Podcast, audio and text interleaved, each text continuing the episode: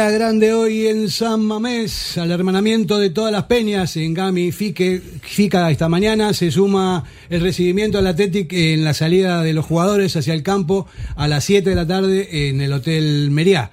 Día grande por los que nos jugamos esta tarde, día grande porque habrá un llenazo impresionante en la catedral. Bienvenidos a esta previa de Betty Surekin, donde vamos a analizar todo lo analizable de lo que puede pasar en el partido. Saludo de Fernando Balsega. Y de Kevin Doyle. Arracha de Don Ferdinand. Bueno, día grande, ¿no? Buah, yo lo tengo que reconocer. A mí, cuando jugamos contra el Atlético de Madrid, me motivo mucho. Es un rival que me encanta ganarle. Lo dijo el otro día también eh, David Salinas Armendariz, que nos estamos acostumbrando a ganarles, que ya no es algo tan eh, poco habitual, porque antes teníamos pesadillas con el Atlético de Madrid. Y bueno, es un partido, insisto, maravilloso, motivante, horario espectacular, 9 de la noche. El equipo llega en gran momento de forma, el Atlético de Madrid con dudas.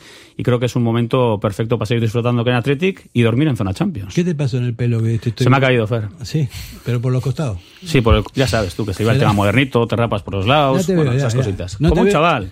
Como un chaval no te veo ni con la surigorri puesta. Eh, hoy me he quitado, no, mira, me he quitado el pañuelo de fiestas de Durango, porque en Ah. Durango llevamos unos días maravillosos, hemos recuperado los San Faustos después de tres años sin San Faustos, y la verdad que una gozada. Hoy Bueno. chupinazo chiqui, ambientazo y a seguir disfrutando. Ambientazo va a haber en San Mamés y esperemos también que sea fiesta eh, a la salida del partido. David Salinas Armendari, muy buenas. Arrastión. ¿Qué tal? Pues muy bien, Fer y Kevin. Efectivamente, con, con mucha ilusión, porque hoy es un partido, el, mejor partido por el momento de esta temporada, yo creo, ¿no? El partido con más alicientes, ese partido que a todos nos gusta, un horario bueno, un rival al que le tenemos siempre ganas. Y yo me he venido con la camiseta de Bucarest, ¿eh? porque es una espina que va a ser difícil que nos saquemos en muchos años si nos la sacamos. Y a a un amigo le hemos comentado antes sobre el tema de Bucarest y decía, va a ser muy difícil muchos partidos y algún título habrá que quitarle al Atlético de Madrid para quitarnos aquella espina. Pero bueno, yo sigo pensando que lo que nos diferencia del Atlético de Madrid, luego hablaremos más, por supuesto, es el color verde de la camiseta. La me, icurriña, la me- icurriña me también, encanta la camiseta de Bucarest, pero también yo soy medio cabalero. eh, perdimos con esa camiseta contra estos de hoy, ¿no? Y entonces yo no me la hubiese puesto, más que nada por, por ese tipo de, de circunstancias. Luego contamos la bronca que me echaste en la final eh, Atleti Real Sociedad. ¿Te acuerdas, Fer? No. Pues mira, te lo voy a contar. Yo en el 98 estaba en categorías inferiores del Athletic y yo tengo la camiseta del centenario de esa temporada con el número 10 a la espalda y siempre la llevo en las grandes citas. Y recuerdo que yo le dije a Fer, yo esta la llevé a Bucarest y me dijo, ¿y por qué te la pones hoy? Claro. Y le dije, pues porque me la quiero poner y me la voy a poner. Y me la puse contra la Real Sociedad y en las grandes citas me la pongo. Y te lo digo otra vez, me la volveré a poner en las grandes citas, Fer. No, no porque no vamos a ganar nada y ya... Te enfadaste conmigo, me acuerdo. No, pero ah, me sigo enfadando. Son muchas eh, finales perdidas con esa camiseta. No te la pongas, tío. Ponte otra y cuando, cuando ganemos te la pones y festejas. Pero vamos a ver. Las cosas como son. Vamos con el hijo de, de David. Aitor, muy Salinas bueno. Armendariz, Arracha León. Arracha el León. ¿Cómo lo vemos? Pues bueno, como habéis dicho, con muchas ganas. De hecho, es que sondeando un poco a amigos y conocidos, está todo el mundo con, con- no va a fallar nadie eh, el partido y con muchísimas ganas. Eh, y el partido Atle- Atleti Atlético Madrid, ayer estuve, estuve viéndome la rueda de prensa de Simeone prepartido y como le preguntaba a un periodista madrileño, eh, un clásico, un clásico de la liga. Y eso es lo que es un derbi rojo y blanco, un clásico de la liga, otro clásico que habrá esta jornada. Y, y lo dicho con muchas ganas. Oye, hablando del Cholo, que ayer no nos llamó el Bilbao. Nos dijo Aleti, creo que dijo. Bueno, por lo menos va medio acertando un poquito. Como decía alguno por ahí, no le interesa calentar. Esta vez no le interesa calentar. al Y ambiente. dijo palabras muy, hombre, Bueno, elogiando al. Atleti, evidentemente, recordando al Atleti como jugaba el Barça por entonces, no sé si se vino muy arriba, pero evidentemente el Athletic está como está y lo estamos diciendo varias semanas. Los equipos de la liga son conscientes del gran arranque de este equipo. No, sí, lo que dijo fue echándole un piropo a Valverde, que el Atleti estaba en una dinámica muy buena, que cada vez eh, está más cerca de la propuesta del Barcelona con la posesión y con los desmarques del buen Barcelona. Es verdad. Y es verdad, pero no me creo nada yo de Chelsea, Mirones. Lo hace en un- en un periódico de aquí, no lo hace a nivel nacional. Yo no me tengo, yo no tengo nada claro eso de que, de que este Atleti con Valverde quiera imitar el fútbol que hacía el Barcelona. Yo creo que, que el fútbol del Atleti, para bien o para mal, yo pienso que para bien, es más, mucho más racial, mucho más rápido, mucho más de, de espacios y, y, y sin, la, sin eh, evitar que haya jugadores con calidad, porque siempre lo ha habido en todas las épocas, pero yo creo que el fútbol del Atleti es carácter Atleti propio. No pero tiene por qué esto, copiar esto es lo que ha interpretado Simeone, por- o sea, para, para hacer un, para Pues- tirar un pio. Pues un mira, Fer, pero pues no mira, sé. Fer, igual, conociendo a la Simeone y lo listo que es. Claro, a propósito y- efectivamente, igual no lo ha hecho tanto para halagar, sino para decir, este lo que pretende Valverde y el Atleti es imitar, y, y luego ha hecho como una especie como de, de aparte y ha dicho, bueno, se intenta acercar o algo así, ha dicho, intenta aproximarse. Te gusta mucho el Cholo, A mí por lo que veo, ¿no? Pues me parece un gran entrenador, pero también gana mucho, ¿eh? O sea, te voy a decir que es un entrenador que se le exige, que para el Atlético de Madrid es, es Dios. ¿Visteis la actitud el otro día con su delegado? Y- Lo que hizo. ¿Habéis visto el vídeo ese que se ha hecho viral por redes sociales? No, no, no. Pues eh, le increpa a su delegado y le pide que vaya a protestar al árbitro. Pero se vuelve loco. Van a revisar una jugada y le, le- le agarra, pero le- de malas maneras, y le empieza a hacer un gesto como vete, vete, como a increparle. Mm. O sea, de verdad, si ves la imagen, una vez más, lamentable el cholo. Ver, los métodos de. Sí, decía que los métodos de Simeone siempre han estado bordeando eh, tanto el reglamento como lo, lo admisible desde un punto de vista ético-deportivo. Pero bueno, siempre se ha caracterizado por sacar el máximo rendimiento de, de los jugadores que dispone. Eh, lo que está claro es que hoy se van a enfrentar, en mi opinión, posiblemente dos de los mejores entrenadores que hay en la liga ahora mismo, que son Valverde y Simeone. Entonces, bueno, también veremos a ver quién, quién gana a quién. A mí me gustaría ser Simeone. ¿Que te gustaría ser? Sí, tres kilos por mes gana. O sea, Casi nada. Pues, hombre, tú, ta- tú andas en el uno y medio, ¿no? Sí, eh, un euro cincuenta. hay, una, hay una pequeña diferencia. Eh, es una pasada. ¿De locos. Sumas mm, 12 meses, en fin, es un montón de pasta. 30 y pico de millones. Llama mucho la atención que siendo el Atlético de Madrid ya pues un equipo de los esta- destacados de Europa y el tercero de, de nuestra liga, el su entrenador sea el más pagado con, con lo pedazo de, de clubs con tanto dinero que hay en Europa, con los entrenadores que hay Guardiola, Jürgen Klopp y que él esté por encima de, de esos. Pero bueno, también es verdad que el Atlético Madrid ha decidido mantenerle, ha, ha habido sus momentos de crisis y yo creo que después de Luis Aragonés es el, el dios del Olimpo colchonero. La temporada pasada estuvo en, hora- en horas bajas, ¿eh? Recuerdo que estuvo Sí. en la cuerda floja, incluso Marcelino sonaba. Cuando estaba aquí Marcelino, ¿cuántas veces escuchábamos? No, se va a ir al Atlético, se va al Atlético. Bueno, el Cholo sigue allí como capitán general, el que manda eh, en todo en el club. Eh, es verdad que tuvo momentos complicados, pero bueno, ahí sigue el Cholo, tampoco le vamos a descubrir hoy, ¿eh? Sí, siempre se dice suena Mitchell, ¿no? Pero ya me parece que, que no. Al Marcelino está sonando bastante también por muchos lares, por si acaso. Porque es un buen entrenador que lo está entrenando y. y- y- A ver, cada vez que un, que un equipo eh, se quede sin entrenador, le destituyan, el nombre de Marcelino va a ser a la palestra porque es un gran entrenador, con una gran trayectoria, ha hecho bien las cosas y lógicamente cuando, insisto, un equipo grande, eh, incluso digo, tenga ahí opciones de, de cambio de mister, yo creo que el asturiano está en la, estará en la agenda de muchos. Y bueno, pero el Cholo, eh, más allá de toda la, la fobia que le tenemos por, por, los, por sus actos eh, bien merecidos, que se le trate así de esta manera, sin ningún tipo de simpatía, es un tipo que ha, que ha hecho grandes cosas en Atlético Madrid durante muchos años, ¿no? Entonces eso tiene un mérito, se ve que tiene que tiene una buena formación y él sabe tratar a los, a los equipos, aunque también hay, hay eh, claroscuros, ¿no? Cuando el- con, no sé, con el Mono Burgos, toda alguna movida que eran, eran muy Eran amigos. como hermanos. Sí, no sé qué pasó. Y un apunte de, de Marcelino rápidamente. Me consta que el Sevilla, antes de San Paoli, le querían a Marcelino, pero Marcelino dijo que no. O sea, directamente eh, no lo veía, no veía la plantilla, no veía el momento y Igual no estás- tuvo duda. puede que esté igual está esperando, y vamos a decir lo mismo igual, ¿no? Igual es verdad que acabe esa- el mundo, ya, que acabe el efectivamente eso que se ha comentado de que él, el, el tren que quiere coger va a ser a final de, de año después de Qatar. La selección. ¿Mm? Eso es lo que se ha comentado, ¿eh? Que puede pasar ese tren o no para él, pero se ha dicho eso, ¿no? Que él tenía la gran opción de coger la selección si se va Luis Enrique, que también habrá que verlo si se marcha o no. Y, y el que no haya aceptado ir al Sevilla, como comentas, que yo también lo había oído, pues quiere decir que igual efectivamente él espera ese, Bueno, y esa si llega, posibilidad. si llega esa opción, con los ojos cerrados, Marcelino va a la selección porque Sí, sí, eso es por así. supuesto. Vamos a dar el número de WhatsApp. No sé, a esta hora que, que no es habitual para nosotros y la gente está enterada que estamos.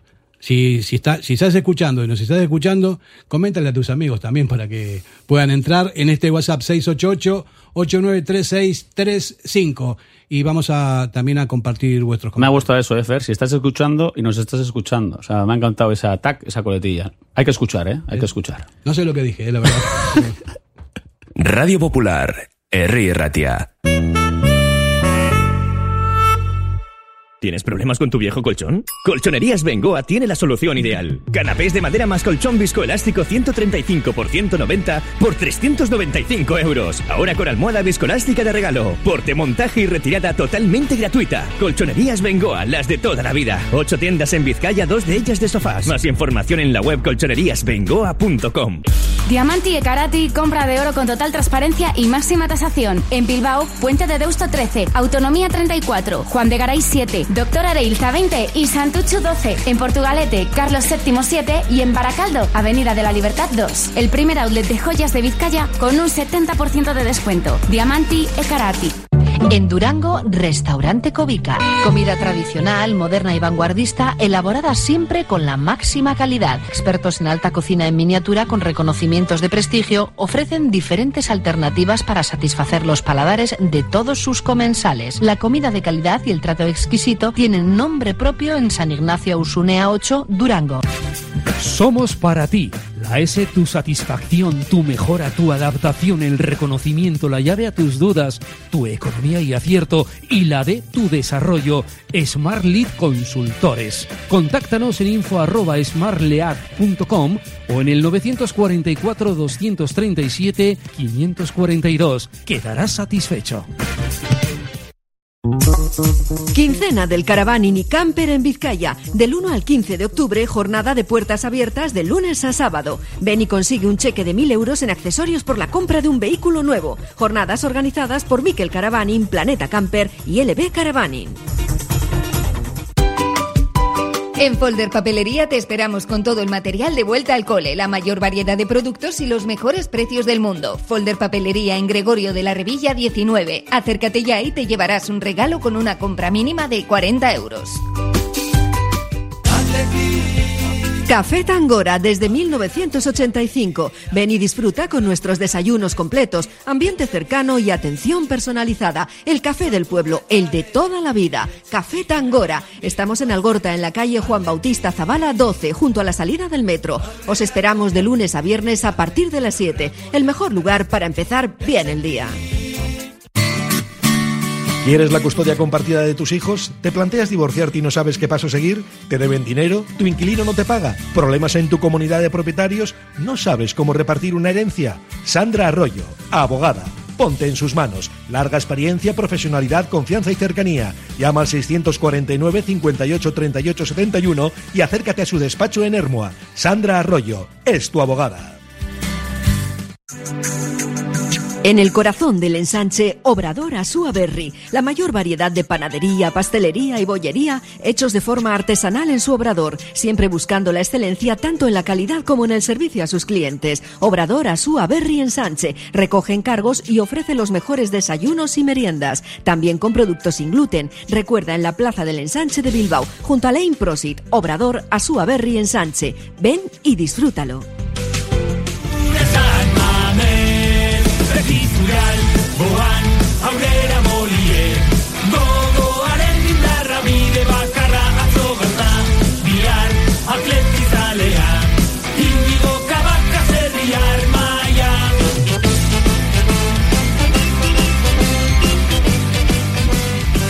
Bueno, al son de esta música retomamos eh, la previa de hoy.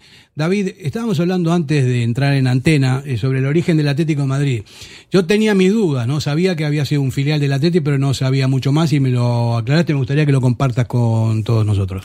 Bueno, tampoco, tampoco voy a descubrir la pólvora, pero, pero si históricamente buceamos un poquitín en los datos, eh, efectivamente el Atlético de Madrid se llamó Athletic de Madrid porque fue una sucursal del Athletic fundada por eh, vascos que vivían en Madrid, estudiantes en su mayoría, y tuvo una relación de, de ser no, no filial como se llama ahora, sino sucursal. De hecho, no podían jugar las mismas competiciones, era el mismo club. Eso fue durante muchos años, hasta los años 20, donde hubo una separación, vamos a decir que consensuada. Se seguía llamando el Athletic de Madrid, nunca Atlético, siempre Athletic de Madrid. Y, y, al venir la guerra, o sea, fue uno de los fundadores de la liga, siendo Athletic de Madrid, insisto, y al venir la, la, la guerra, al final, o sea, a mediados de los años 30, estaba en segunda división. estaba en una situación muy mala en económico y prácticamente al borde de la desaparición. Y entonces, en plena guerra, eh, un club que se había creado con, con militares franquistas, aviadores, llamado Aviación Nacional, llamado así, estaba buscando un club eh, con el cual fusionarse y poder entrar en la élite, en la, liga en, en plena guerra, ¿no? Para lo que iba a ser el triunfo glorioso de- de- del generalísimo.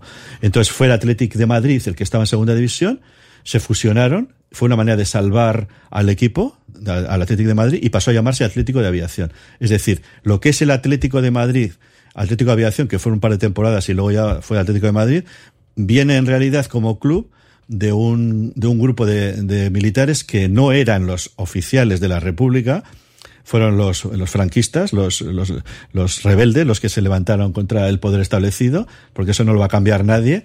Y de ahí vino, de aquellos, de aquellos militares eh, franquistas y facciosos, la fundación, la refundación como, como club de lo que fue el Atlético de Aviación y luego Atlético de Madrid. Les guste o no les guste, ese es su origen. Fuerte. Pues qué horror. Qué fuerte, muy Es fuerte. así, la historia es así. También es verdad que hay una, una historia anterior de muy buena relación, porque éramos hermanos, era, era una sucursal donde jugaban muchos jugadores vascos. Y, y hasta que se decidieron eh, eh, establecerse por su cuenta. Pero es que hay que, hay que decir eso. En el momento que dejaron de, de tener relación con el Atleti de Bilbao, se fueron a la segunda y estaban al borde de la desaparición. Y fue esa intervención eh, facciosa la que les la que les salvó y de hecho la primera la segunda liga después de, del glorioso alzamiento la gana la ganan la ganan ellos con el favor obviamente del, del, del gran generalísimo Franco O sea, eso, hay que, eso hay que recordarlo ¿El Atlético jugaba solo con vascos en esa época o todavía no, no del todo? Sí, sí, de eso, bueno, eh, en los primeros años eso ya lo sabe todo el mundo, que cuando se crea el Athletic había muchos ingleses eh, que estaban aquí viviendo, eran ingenieros y, y trabajadores que trajeron el fútbol a Vizcaya y a Euskadi, y obviamente había muchos ingleses y también franceses. Y fue a raíz de, de- del año 13 cuando se crea el campo de San Mamés, cuando el Athletic y a, una, a un problema, a una controversia sobre si habían traído jugadores que eran profesionales, porque hasta ese momento solamente eran amateurs, cuando el Athletic decide, y coincide con esa temporada, el año 13 donde se crea San Mamés, eh, cuando ya a partir de ese momento se decide jugar con solamente jugadores vascos. Bueno, y eso, y, o sea, vizcaínos. Bueno, eh, eh, lo- navarros bueno sobre, sobre, sobre eso, sobre eso también hay que aclarar que si el Athletic eh, tenía eh, jugadores vascos que no fueran vizcaínos, era porque había jugadores de nivel. Pero hasta prácticamente los años 50 no se necesitó eh, acudir a otros jugadores que también estaban en el Athletic. Había guipuzcoanos, Sí estaban los, había los jugadores hermanos vascos. Areta, que eran navarros, había guipuzcoanos, Unamuno, etcétera. Claro, pero, pero no fue, pero no fue una regla establecida de que solo jugaran vizcaínos. No, la regla es que jugaran vascos, pero es que los, los jugadores de nivel eran vizcaínos y eran de, de la cantera, no del Atleti, sino la cantera de Vizcaya, de los jugadores que estaban jugando en- entonces en el Baracaldo, en el Arenas, en el Guecho, etcétera. Con lo cual, tampoco es cierto eso de que se cambiara la regla y se abriera, no.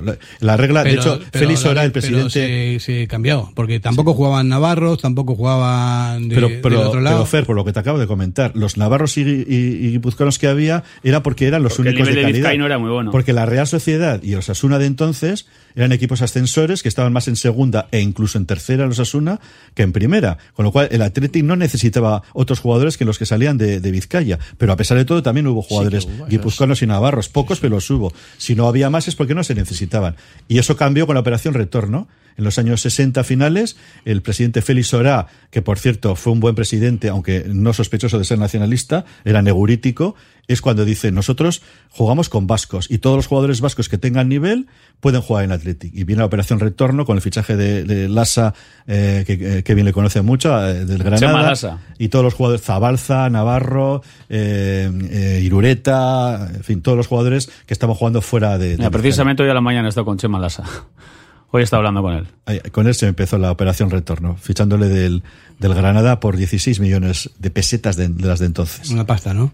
Para entonces sí. Pastizal. Y le criticaron mucho al Atleti por tomar la decisión de fichar jugadores de fuera. Pero a partir de ese momento es lo que también el Atlético ha hecho. Cuando ha habido jugadores que se han salido de nuestras redes, se les ha fichado cuando ha podido, cuando económicamente el Atlético ha podido, y eso forma parte también de la política del Atlético. Bueno, pues Una eterna Herrera, ahí está el ejemplo. por ejemplo. Por ejemplo, pero formados no había. Si venía otro de fuera a jugar a- al Atleti al inferior, no, no jugaba. No. Obviamente, todos los que vinieron en la operación retorno a partir de final de los 60 y 70 no eran formados en, en Lezama ni en Vizcaya. Eran jugadores que habían salido fuera, Irureta a través del, del Real Unión de Irún, el propio Héctor Aguirre, que sí era vizcaíno, Pedro Zabalza, que era navarro, Churruca, que era, era guipuzcoano, el Zarauz. Eran jugadores que no habían, no se habían formado en el Atleti ni en Vizcaya, pero que como eran vascos, y en aquel momento lo tenía claro el presidente, insisto que era ahora, que no era un- una cuestión racial ni nacionalista, sino de entender que la filosofía de la Atleti era jugar con jugadores vascos. Ese ha sido el criterio Lo desde for- lo de 1913. formados o nacidos o formados vino después. Sí, luego ya ha habido un poco la, el, el detalle, La, vamos a la decir. reinterpretación en el sentido de pues nuevas realidades sociales, mayor movilidad, pues en, en Euskal Herria, bueno, pues igual la realidad que habría en los años 70 o 50 de movilidad de gente de fuera que viene a vivir aquí, de un país, de, de pasar de ser un país que, que ¿no? Eh, emigrante a un país inmigrante. Entonces la realidad cambia y la filosofía se tiene que amoldar. Bien, fíjate, yo me entero que podía haber jugado en el Atleti también, porque yo vine, vine también en los, en los 70. De, de todas formas, de todas formas, sobre lo que comentamos, eh, volviendo al origen, ¿no? Del tema de la unión entre Atlético Madrid y Atleti, lo destacable es que, si no me equivoco, el Atlético Madrid se fundó, creo que en 1903, fundado por, por, por el Athletic, que era una sucursal. Sí, sí, sí. Es decir, si ellos eran la sucursal, la matriz claramente era el Athletic. Y, y creo que incluso eh, el Athletic eh, matriz, el Athletic Club, podía disponer de jugadores del Atlético del Athletic de Madrid. Sí, que efectivamente, eso, eso hay un periodista que es de todo, que es periodista, es presidente de club, que se llama Petón, creo que se llama, que Petón, dio, dio una interpretación histórica muy, muy dudosa sobre que había más jugadores en el Athletic procedentes del Atlético de Madrid, que ya está faltando a la realidad, que no existía como tal Atlético de Madrid, el Atlético de Madrid sucursal, pero no es verdad. La, la realidad es que al ser una, una sucursal, ahora los términos de ahora sería un filial, había jugadores que estaban allí y que, y que venían a jugar porque no podían jugar los dos equipos en contra. Es como ahora que el Atleti no puede jugar contra el Bilbao Atleti, ¿no? Vamos a De, decir. de todas maneras, perdona, hay un matiz muy importante entre ser filial o sucursal. No era una filial en el sentido de decir es una entidad diferenciada que está controlada o participada por la matriz. No, es una sucursal, es decir, es la misma persona. Es la misma persona solamente club. que está ubicada, su ubicación es, en este caso, Madrid. Como un banco sería. ¿no? Exactamente, una sucursal. Sí, es decir, sí, sí. eh, no tienen una personalidad diferente a la matriz bilbaína. Entonces, es lógico que la matriz pueda disponer, de, en este caso, sus activos que están en Madrid. Y por eso, por eso pasaba que cuando el Athletic de Bilbao llegaba a una final de Copa, que era habitual, echaba mano a veces de jugadores del Athletic de Madrid, porque el Athletic de Madrid no jugaba la Copa, jugaba el Campeonato Regional de Madrid, no podía eh, competir contra el Athletic de Bilbao por ser el mismo club, y había jugadores que venían. Eso que dice este hombre Petón, de que había más jugadores del Athletic de Madrid que del Athletic de Bilbao en alguna final, no es cierto, lo he repasado, pero sí es verdad que como era el mismo club, ha- había algunos jugadores, vascos, por cierto, que vivían en Madrid, que jugaron con la camiseta del Athletic en alguna final. Kevin, eh, fíjate si somos profundos en Betty Surekin, que antes de empezar a hablar del Atlético de Madrid a nivel táctico, a nivel técnico, nos, nos metemos en la historia y ya sabemos cómo es toda la familia esta que tienen por ahí. También te digo, eh, hoy lo que va a sonar eh, un cántico que seguro que escuchamos mucho, ¿no? En Samamés, ¿cuál va a ser? Solo hay un Solo hay un Athletic y es el de Bilbao. hombre. Pues creo que hoy vamos a, a gritarlo, pero con mucha casta, con muchas ganas, porque es que es así, no hay bueno, más. vamos, mira, yo te- es más, cuando terminemos el programa, en vez de gritar a Atleti, vamos a cantar, a terminar con eso. el- Solo hay un Atleti. Y es el de Bilbao. Pues eso vamos a cantar. 688-893635. Si estáis por ahí y queréis mandar algún mensaje, es interesante lo que has contado, ¿eh, David. Realmente es muy, muy interesante. Eh, yo tenía algunas nociones, pero, pero no tanto en profundidad. Y ahora sí. Estar al tanto del Cholo Simeone, se lo podemos contar, ¿eh? Pues sí, te va a decir que no. te va a decir que no. Que el Bilbao es el Bilbao. Encima lo voy a decir así, el Bilbao. Y poco más, no, no va a decir, no va a decir nada más. Bueno, entonces entramos eh, de lleno ya en el análisis del partido o vamos a publicidad, que a ver qué me dice Bendicoa. Venga, hacemos un parón. Bueno, venimos enseguida. Radio Popular, Herri Ratia.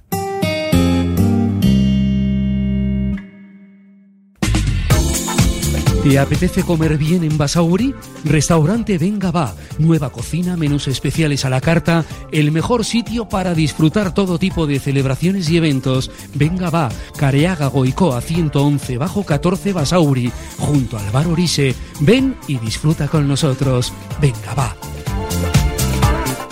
Diamanti e Karati, compra de oro con total transparencia y máxima tasación. En Bilbao, Puente de Deusto 13, Autonomía 34, Juan de Garay 7, Doctor Areilza 20 y Santucho 12. En Portugalete, Carlos VII 7 y en Baracaldo, Avenida de la Libertad 2. El primer outlet de joyas de Vizcaya con un 70% de descuento. Diamanti e Karati. En Pozas, Siripot, betikoa baina gaurkotua, un clásico siempre al día. Con la calidad por delante, gustu handiz prestatutako kafea, pintxo ederrak, garagardoa, gozatzeko behar duzun guztia. Siripot, el mejor ambiente para los partidos del Athletic. Somos para ti. La S, tu satisfacción, tu mejora, tu adaptación, el reconocimiento, la llave a tus dudas, tu economía y acierto y la de tu desarrollo.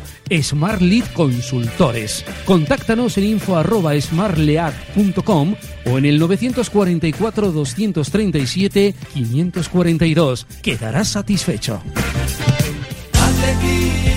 Café Tangora desde 1985. Ven y disfruta con nuestros desayunos completos, ambiente cercano y atención personalizada. El café del pueblo, el de toda la vida. Café Tangora. Estamos en Algorta, en la calle Juan Bautista Zavala 12, junto a la salida del metro. Os esperamos de lunes a viernes a partir de las 7. El mejor lugar para empezar bien el día. ¿Tienes problemas con tu viejo colchón? Colchonerías Bengoa tiene la solución ideal. Canapés de madera más colchón viscoelástico 135 por 190 por 395 euros. Ahora con almohada viscoelástica de regalo. Porte, montaje y retirada totalmente gratuita. Colchonerías Bengoa, las de toda la vida. Ocho tiendas en Vizcaya, dos de ellas de sofás. Más información en la web colchoneríasbengoa.com.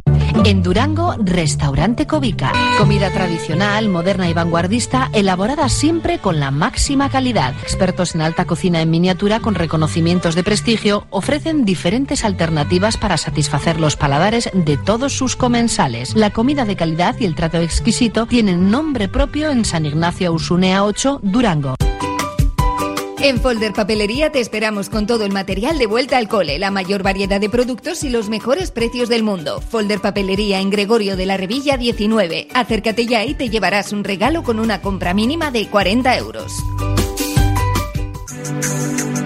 En el corazón del ensanche, Obrador Asúa Berry, la mayor variedad de panadería, pastelería y bollería hechos de forma artesanal en su obrador, siempre buscando la excelencia tanto en la calidad como en el servicio a sus clientes. Obrador Asúa Berry Ensanche recoge encargos y ofrece los mejores desayunos y meriendas, también con productos sin gluten. Recuerda en la Plaza del Ensanche de Bilbao, junto a Lane Prosit, Obrador Asúa Berry Ensanche. Ven y disfrútalo.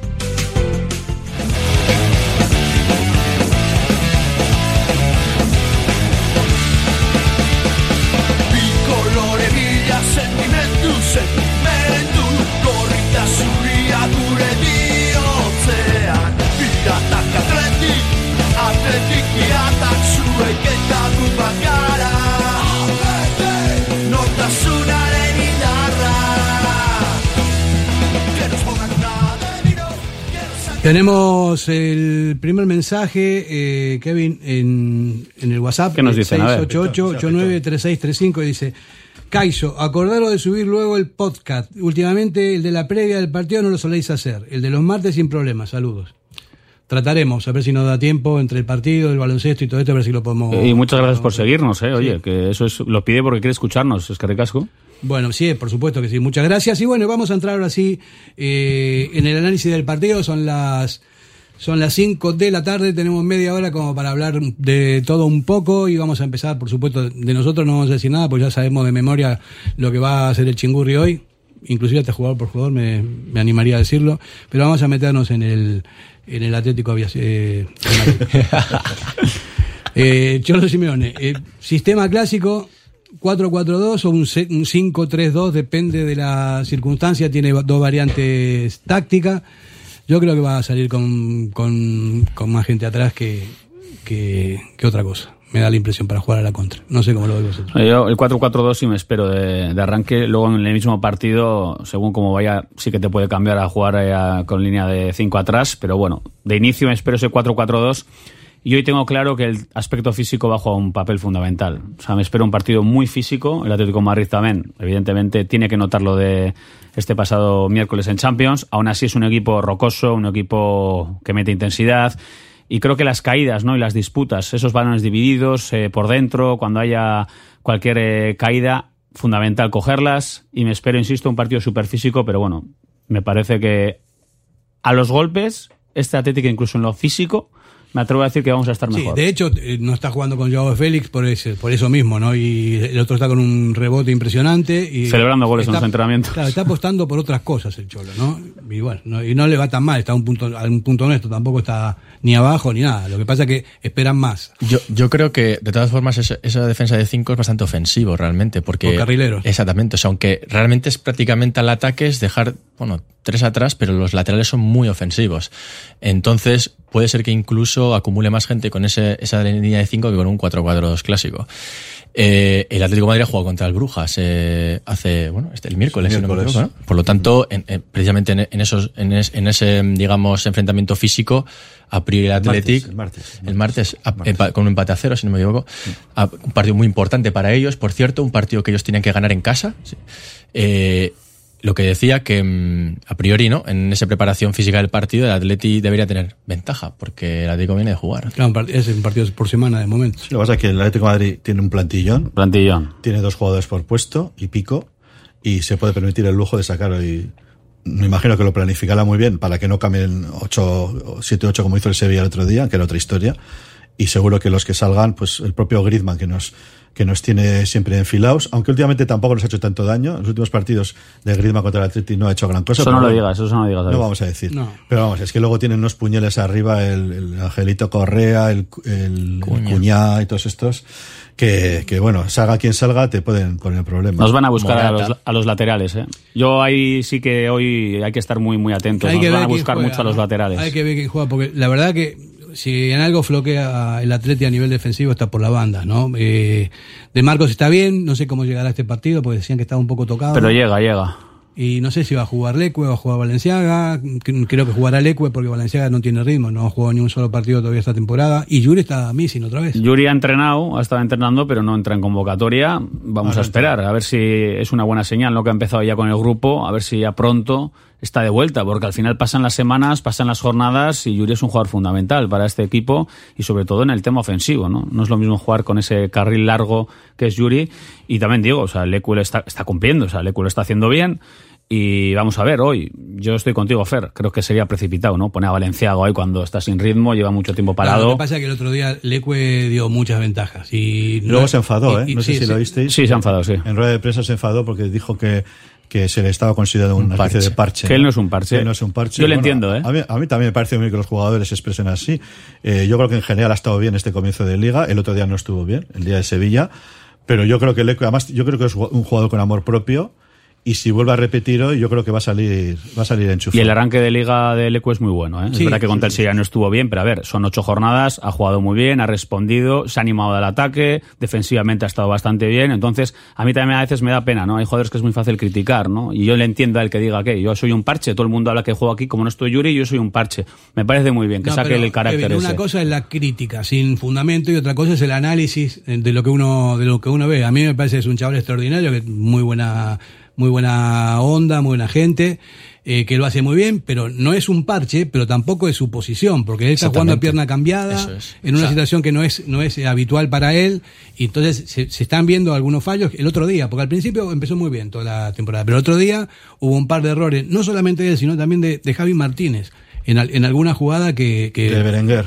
Y, Yo alguna y vez- Berenguer también, de porque Berenguer. tampoco bajó. Yo alguna vez se lo dije a él también, ¿eh? en alguna rueda de prensa, porque con Leque ha sido injusto. ¿eh? Leque es el típico jugador que es el centro fácil de críticas. Siempre hay perfiles de jugadores históricamente, ¿no? Es muy fácil criticar a Leque eh, cuando juega Valenciaga. O sea, hay perfiles que les sacuden, se le zumba fácil. Y luego Leque tuvo el año pasado ese momento con Marcelino espectacular. Se iba a marchar, ya habló con el representante. Marcelino le dijo que no, que pare, que quiere que esté en la plantilla. Le dio confianza y demostró que es un jugador muy bueno. Y si analizamos todos los entrenadores que han pasado por el Atlético con Leque, todos le han dado bola lleva muchos partidos aquí, con experiencia, con peso en el vestuario, y yo creo que hay que también ensalzar a estos jugadores, ¿eh? que a veces, insisto, es fácil, ¿no? Sacar eh, esas eh, críticas continuas a los mismos, y yo creo que Eco lo está haciendo muy bien. So- Sobre el Ecue, yo creo que efectivamente él dijo esa expresión de considerarlo un parche. No creo que él, como jugador su rol en el equipo sea el de parche, pero sí que es cierto que su alineación en el lateral izquierdo es un parche, porque no es zurdo, mm, su posición empezó jugando también como interior lateral derecho, eh, por lo tanto, eh, su alineación, ya ya digo, como lateral izquierdo sí que es un parche por, por la situación que, que tiene el equipo de que el lateral izquierdo titular o a priori de, de- mayor calidad está lesionado. Em, el año pasado con Marcelino empezó muy bien también, pero no acabó muy bien eh, la temporada. Tuvo un par de actuaciones mm, bastante malas. De hecho, ahora que está jugando el Valencia en la semifinal de Copa allí en Mestalla contra Valencia no jugó nada bien. Eh, y yo, ya, bueno, volviendo al tema, yo me planteé por qué, por qué no Capa tenía que haber jugado ese partido, en cualquier caso. Eh, Bueno, ya sabemos por qué no jugó Capa. Efectivamente. Está de capa caída. Totalmente. Ahora, ahora, bueno, también es cierto que no es lo mismo juzgarlo en aquel momento que ahora, cuando lleva una temporada sin haber pisado el campo y supongo que su estado de forma será diferente. Bueno, en cualquier caso, eh, Valenciaga, bueno, en ese intercambio que hemos dicho físico, está claro que es importantísimo tener laterales de profundidad y de llegada. Mm, Valenciaga tampoco destaca precisamente por, por tener mucho recorrido en la banda. Entonces, bueno, si, si De Marcos está, está para jugar, yo creo que, que De Marcos y Leque Yo lo que sí, Sí, le entiendo a seguramente, Leque- son, seguramente son los que tienen que Yo lo que sí le entiendo a Leque, y es un poco lo que decías, Kevin, es que también tiene que estar un poco harto él y otros jugadores de, de- la plantilla, de la clase media, vamos a llamar, de esa tontería, eh, yo lo voy a decir con todas las letras, esa tontería que se dice mucho aquí, de que tenemos jugadores que no jugarían en ningún equipo de primera. Esa, esa, esa tontería que solemos decir, bueno, que solemos decir es un plural majestático, ¿no? Porque yo no lo digo.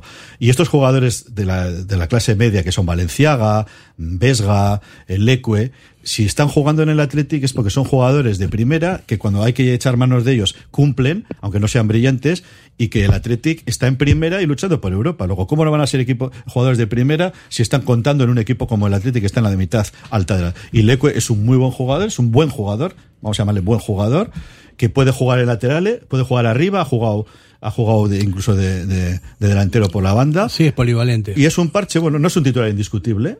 Igual, A él no le, llama, no le gusta llamarse parche, pero efectivamente no es un lateral izquierdo. Técnicamente, técnicamente mucho mejor de lo, de lo que la gente cree y físicamente un jugador muy, muy interesante. No, y aparte que lo da todo en el campo, eso puede tener errores, pero yo creo eh, que a mí me parece que los errores que tiene son por el perfil, porque una cosa es eh, jugar en- con tu pierna buena en esa en- al lado de la línea y otra cosa es jugar con la pierna cambiada. Siempre hay un segundito más de, de duda a la hora de, de interpretar la jugada, ¿no? Eso es lo único que le achaco. Además, Fer, es más fácil, eh, a ver si me explico, ¿eh? es más fácil atacar a pierna cambiada. Yo lo he dicho una vez, a mí personalmente me gusta mucho más cuando jugaba siempre jugaba a la izquierda porque es mucho más fácil atacar Claro, así. para adentro.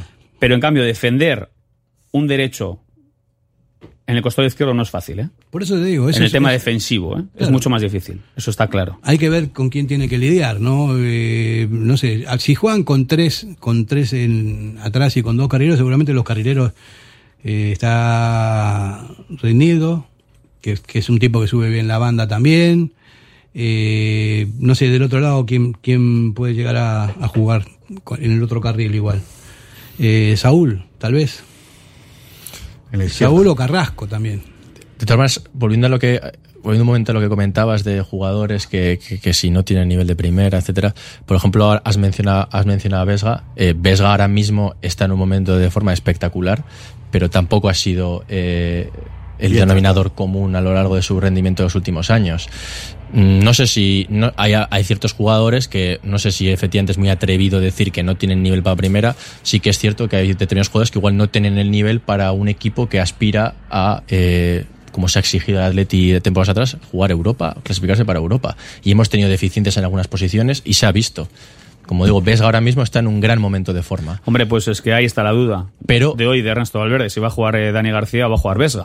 Esa es la única duda que puede tener y si la tiene, que Ernesto lo tendrá despejado. Pero, pero bendita duda, porque yo creo que no es porque los dos estén mal, sino por lo contrario, porque están los dos muy Claro. bien. Porque Dani García es un jugador muy honrado, es un jugador que viene muy bien para este partido, porque es duro, duro en el sentido de que si hay que dar, se da, y si hay que recibir, se recibe. Vesga no es tan duro, pero tiene, tiene calidad, lo demostró el otro día y encima con gol ahora, y luego va muy bien también por arriba, Vesga. Con lo cual, yo estaría igual de tranquilo hoy si juega Dani García o Vesga. O sea, me, parece que los dos están a un, nivel muy bueno. Pues vamos a ver lo que decide Ernesto. Quizá más contundencia con Dani García, eh, más balón con Vesga. Eh, Dani García la está haciendo bien. Eh. Ha jugado ahora, creo que son tres partidos eh, titular, rindiendo a buen nivel. Pero es curioso, Vesga ha jugado de suplente y ha marcado en los dos. En los dos últimos. Entonces, vamos a ver lo que decide Ernesto. Creo que esa puede ser una única duda si tiene. Insisto, la habrá despejado, son las 5 y 11 de la tarde, así que la habrá despejado. Veremos si juega Dani García o Vesga. Bueno, pero vamos a seguir con el análisis del Atlético de Madrid, ¿no? Que los nuestros ya más o menos lo sabemos y después vamos a dejarlo para la parte final del partido porque ahí tenemos que hacer cábalas también. Eh, yo insisto, considero que va a jugar con el mismo equipo otra vez, el Chingurri, porque está funcionando bien y lo que funciona no se toca. Según dicen, a veces se toca. Eh, no sé, Nahuel puede jugar en el lateral derecho, ¿eh? Nahuel. Sí. No creo. Puede- para mí va a jugar Saúl, que es, más, es mucho más duro, o, o Molina, pero Molina, bueno, tiene, otro otro perfil. Lo claro que van a jugar Savic y Jiménez, los centrales, seguro. Y, Re- y Reinildo en la izquierda. Reinildo en la izquierda, eso también porque están este anda muy bien, ¿no? El portero siempre el mismo. Que lo para casi todo. Sí, el otro día me preguntaba, bueno, ¿quién es el portero suplente del Atlético de Madrid? No sé porque no jugó nunca. ¿Tú sabes quién es el portero suplente? Yo sé que Dani Aranzubía fue portero suplente de de Madrid. Sigue todavía. Pero no sigue ahí, ¿eh? No, no. Es que siempre juega Black, que es buen portero. Tampoco es nada del otro mundo, ¿eh? No es Yacine, no- pero bueno, es un portero que cumple. Fer es una bomba. Muy Es buen portero. Es una muy bomba. buen portero. Hoy van a meter falla muy poco. algún Eso- anchovito, eso es, ¿eh? es muy regular. Es no lo que dices, David. Falla muy poco. sí. Y eso es importante en un portero. Centro del campo del Atlético de Madrid, Coque fijo. Fijo. Y no sé, depende. Si juega con cuatro atrás, probablemente Saúl se meta también ahí de, de medio centro. Condovia va a jugar también. Con doble. Con Condovia doble, ¿no? jugará fijo, porque al final ese equilibrio, ese tema físico, Condovia es, uno, es un jugador importante para el Cholo. Y Coque, hombre, evidentemente. Luego puede estar Wichel, que suele también jugar eh, por dentro. Sí, sí, sí. Y luego Carrasco, yo le veo en banda izquierda. Wichel también puede jugar por la derecha, ¿eh? Y Coque un poquito más por dentro. El centro del campo yo creo que es Condovia, Coque, Wichel y Carrasco. Esa Si línea juega- de cuatro. Si juega con tres. 4-4-2. Ah, cuatro. Y, Y- luego arriba Grisman y Morata. Y bueno, ojo también que puede jugar Correa. Tiene, tiene, tiene delanteros. Yo, Sí, si Correa, tengo que hacer una apuesta, Grisman y Correa. O sea, perdón, Gri- eh, Griezmann y Morata. Si tengo que apostar, ¿eh? Me parece que vamos a ver va a jugar dos. seguro. Mm, Morata también. Es probable que juegue también. Pero no sé. eh, Ahora que ya no están a lo de sacarle a partir del minuto 60 y pico, ¿no? Ahora ya puede jugar de inicio. Ahora ya les vale, ¿no? Pues yo conociéndole a, a Simeone y, y la movida esta que, que ha habido estos últimos días, yo me voy a tirar a la piscina y creo que le va a poner a Joao Félix. Calla, calla, David, No, por favor. Sí, sí, sí, porque Simeone es de los que le gustan eh, provocar en el, en el buen sentido a un jugador, decirle que tiene que espabilar, que, que no está entrenando bien, que no está rindiendo bien, que es lo que ha dicho de él. Y yo creo que la, la mejor manera que tiene Joao Félix de demostrar que es un buen jugador es revelarse en el campo. No te lo compro. Va a David. ser que no, va O sea, el Cholo Simeone no le pone a- hoy a Joao Félix ni para de atrás. titular no. Bueno. Se le tiró el peto y le fue con los, yo creo que le fue con bot- lo- la bota por Pero delante. eso ya le pasado a Simeone con otros jugadores. Sí, ¿eh? con el Lulen, con Yuri Carrero. No, no, con los jugadores a sus órdenes que le han, le han hecho así, fu, pues Luis Suárez, si no recuerdo mal. No, Y- por ejemplo, tuvo el lío con, también con se le- Fernando Torres cuando estaba en Atlético de Madrid. Y entonces, Una ¿qué lucha hace, de egos. ¿qué hace Simeone? Pues decir, pues, pues ahora vas a salir y vas a demostrar. Y si no, si lo demuestras, fenomenal, porque me vas a dar un triunfo. Y si no me lo das, me vas a demostrar que tenía razón yo. Llorente está lesionado, ¿no? Marcos Llorente sí, sí, de hecho un jugador de muchísima profundidad. Una bomba de jugador. Un- e- e- ese carrilero de que comentábamos, que con línea de 5 realmente actúa más como un interior que, que como un defensa al uso. Físicamente descomunal. Sí, o sea, sí, sí, sí, el despliegue físico que tiene ese jugador llama la atención a estos niveles que, que haya tantas eh, diferencias, ¿no? Es que Llorente está a un nivel eh, superlativo. Y hay que ver dentro del centro del campo también. Hay un tal Rodrigo Paul que no juega, no entiendo por qué. A mí me Qué parece que es bomba, un eh. jugadorazo, es una bomba, pero Totalmente. atómica. Y no sé por qué le pasa Y que no está lesionado. No, no es titular. No está entrando, no está entrando, pero a ver, es que estamos hablando de eso, qué plantillón. Es que estás citando para mí a uno de los mejores jugadores desde fuera. Yo no lo veo entrenar entre semana, yo no sé cómo está, qué nivel, Pero, o sea, viendo un poco el nivel que tiene este jugador, es increíble que no juegue. Es el guardaespaldas de Messi en Es la selección buenísimo. argentina y, ha- y está haciendo una. Pero a mí me parece mí me un centro de lo mejor que vi en los últimos años. Contigo ¿verdad? y conmigo jugaría seguro, Fer. No, sí, seguro, seguro. Aparte que es un tipo duro, ese, vamos, que tiene que tiene carácter, que manda, mejor que no juegue. Ojalá que no, que no juegue. Prefiero que no juegue, sí. de sí. todas maneras, la, la delantera es espectacular, ¿eh? porque yo, Félix, Grisman, Correa, Carrasco. Morata, Lemar. Pues es que igual es, eh, si no la mejor delantera de la liga, eh, pues mucha ahí pólvora, está, ¿no? mucha pólvora. Pues un equipo que no necesita generar mucho o jugar muy bien para marcar gol. Sí, lo decía Valverde el otro día y es verdad. O sea, es un equipo que, que estando dominado, que Te mata, veces, sí, sí. o sea, no necesita nada más que dos pases bien dirigidos, no pierde nunca el sitio ni la moral y en dos en dos zarpazos te la lía. Pero además David es un equipo que no sufre estando dominado. O sea, vive, él está acostumbrado a ser dominado. O sea, a nosotros si nos dominan lo pasamos fatal. Y cualquier equipo, ¿eh? O sea, pasa mal. Pero el Atlético de Madrid es curioso. Es un equipo al que le dan, pero tranquilo. O sea, está acostumbrado a que le, a que le, le zumben, pero luego te mata. De es que hecho, a- ahora se le exige, ahora se le exige que domine, pero cuando, cuando este equipo eh, más ha brillado en cuanto a resultados ha sido con ese fútbol de, de- de esperar, de no, no tener por qué eh, dominar y, y salir muy rápido y, y contragolpear y pegar fuerte, que Sí, fue la primera feo. liga de Simeone. Sí, de juego feo, que se le criticaba porque no jugaba como un equipo grande. Que, que- que, si no recuerdo mal, Xavi Hernández le dijo eso a Simeone, que el Atlético de Madrid no jugaba como un equipo grande y se enfadó. Y a mí me parece muy bien que se enfade Simeone, porque ha ganado ligas con ese fútbol. Ya, pero David, desde Pero- fuera. pero a ahora ha cambiado, estoy de acuerdo que ha cambiado. El Atlético de Madrid nos la refanfinfla. Pero yo he visto partidos durante años del Atlético de Madrid con los jugadores que tenía y yo decía, o sea, ¿cómo se puede permitir esto? Con los jugadores que tiene, con el plantillón que tiene, proponer tan poco.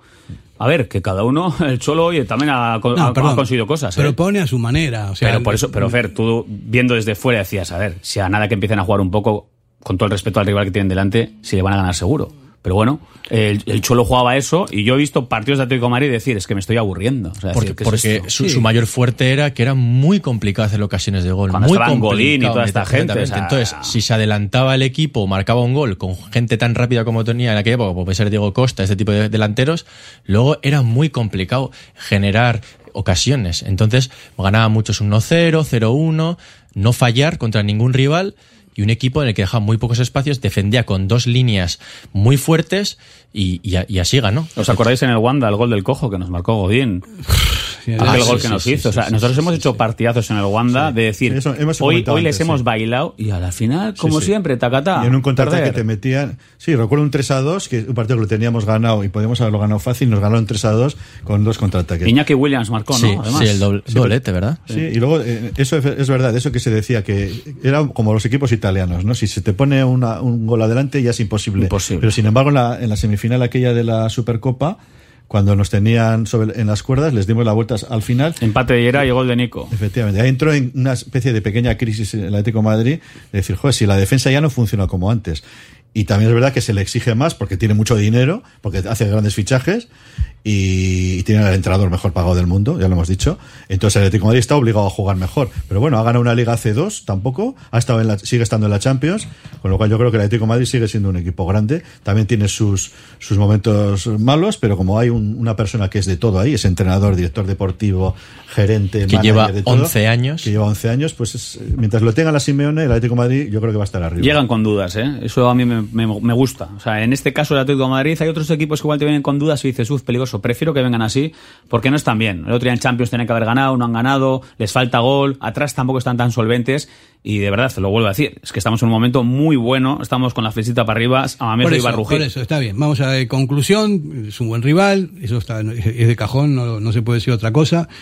Eh, pero bueno, vamos a hablar de los nuestros ahora que nos quedan 10 minutos y de la Tete también hay cosas que decir, más allá de lo que analizamos constantemente, que, que es de todo sabido, que estamos jugando bien, que estamos en una dinámica muy buena, una barbaridad la recuperación de balones, el, el- el toqueteo previo a la llegada, se llega con mucha gente, bueno, tenemos ahí una serie de, de factores que nos hacen también candidatos a ganar el partido de hoy sin ningún tipo de duda. Aparte que vamos a jugar con uno más hoy.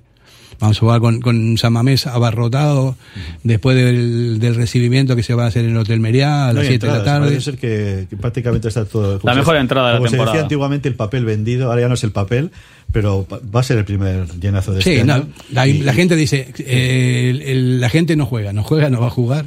El, Y llevamos todas- número 12. Y llevamos toda la semana con la sonrisa puesta de pensar sábado a las 9. O sea, es que me parece el mejor eh, horario posible. Sábado a las 9, la gente enchufadísima, eh, van a ir con tiempo a Samamés, tomarán algo por pozas. Es que es el momento perfecto para vibrar con el Atlético. ¿eh? Tomarán algos. Y ojo, Vamos a ojo, probar. vamos, vamos a decirlo, aunque nos, nos puedan hablar de aguafiestas, ojo que tenemos a, a un señor que se llama Tebas, que tiene sus espías y que nos la tiene jurada con el tema de la grada. Ojo con los cánticos, que aunque se los invente el inspector de turno, nos, nos tienen enfilados.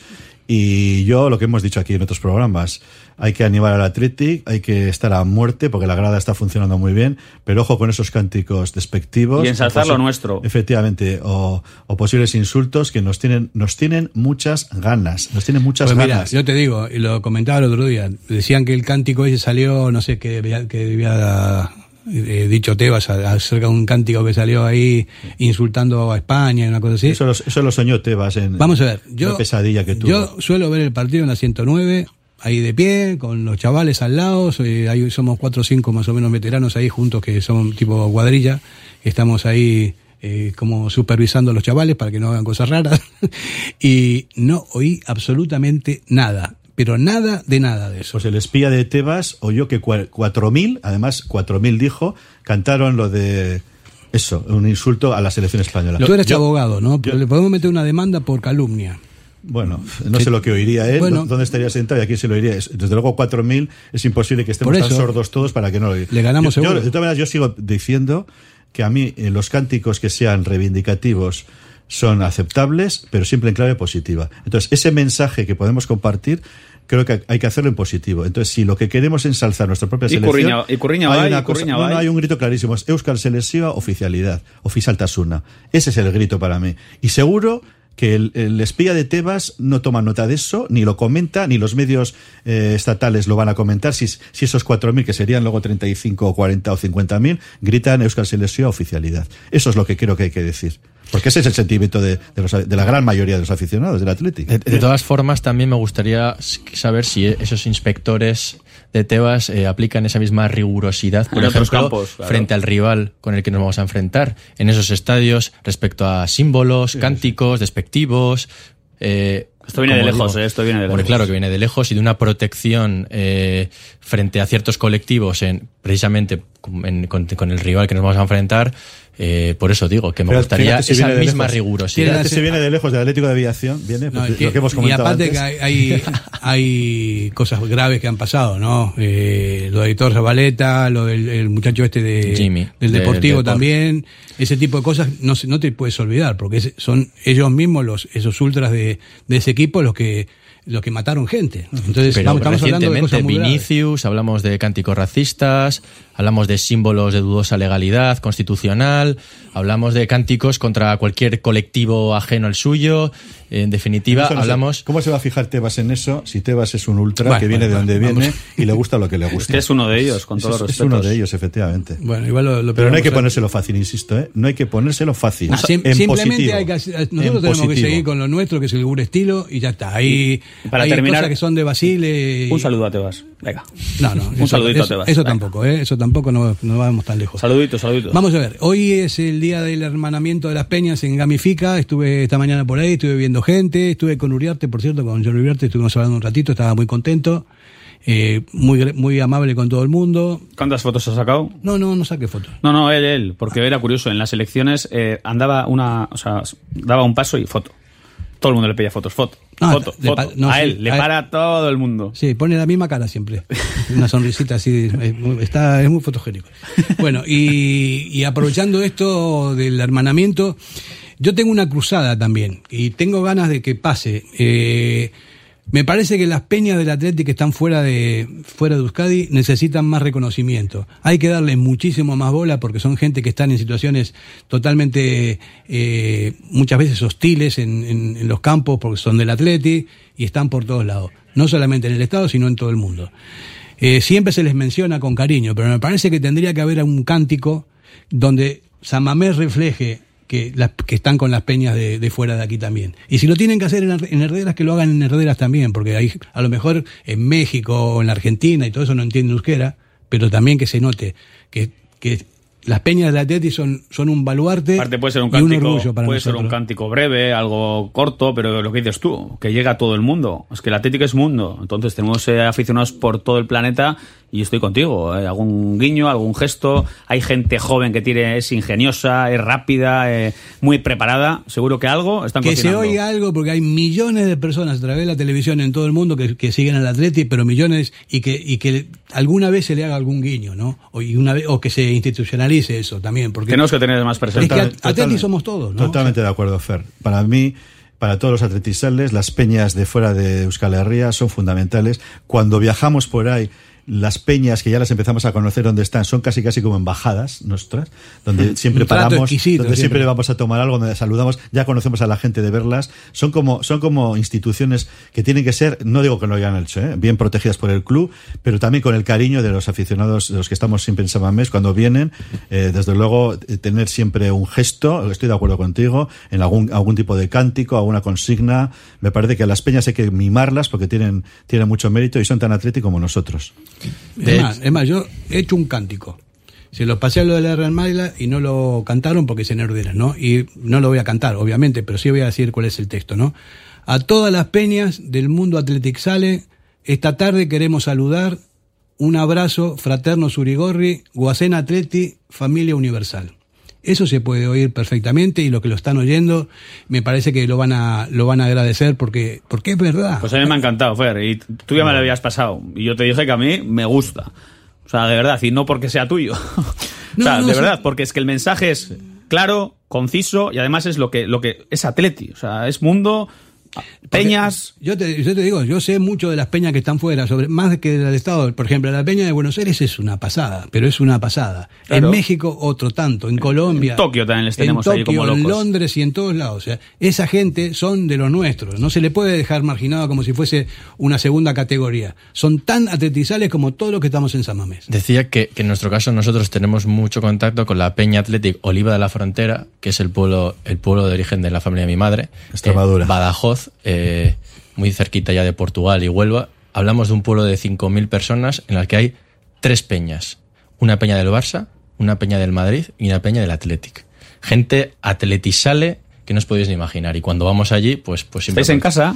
Exactamente, y siempre aprovechamos para saludar a la gente. Eh, hablamos de, no hablamos de gente con algún Aita en Bilbao, no, hablamos de extremeños que no tienen contacto, personal, digamos, pues con Bilbao, con Euskal Herria, simplemente de, de generaciones, de hasta tres generaciones de abuelos, aitas e hijos que han sido del Atleti de siempre.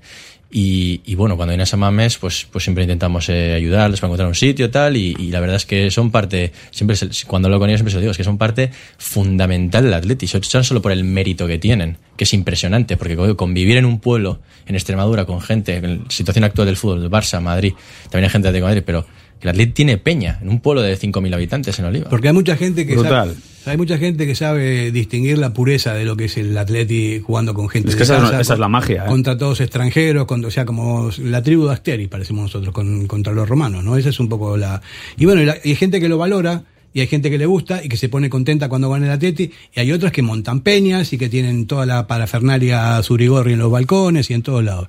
Es una es una maravilla. Por eso Hay que darles insisto, cariño, hay que hace- hacerles guiños. Me encanta esa canción, a ver si, si sigue adelante. Y, y, por favor, a nuestra chavalería, que es estupenda, les pedimos respeto, en positivo todo, y mensajes de cariño para todos los Mira, atletisales. si no la cantan en San. Mamés, la vamos a grabar Tertulianos de la vamos- y la vamos a meter y la cuña esa para que se para que la gente Pues lo- me parece una idea buenísima. Estupendo. Encima, Fer, tú ahí pones la voz bien, hombre. No, sí, no, vamos, cantante, junta- hombre. podemos juntar 20, 30 personas que va a sonar bonito y va con aplausos y con todo y está Hacemos unas gárgaras antes. Estupenda idea. Bueno, vamos a hacer las gárgaras para despedirnos al grito sagrado, que hoy no va a ser el de Au Patretti, sino este que viene ahora. Solo hay un Atleti y es el de Bilbao. Solo hay un Atleti y es el de Bilbao. Lo,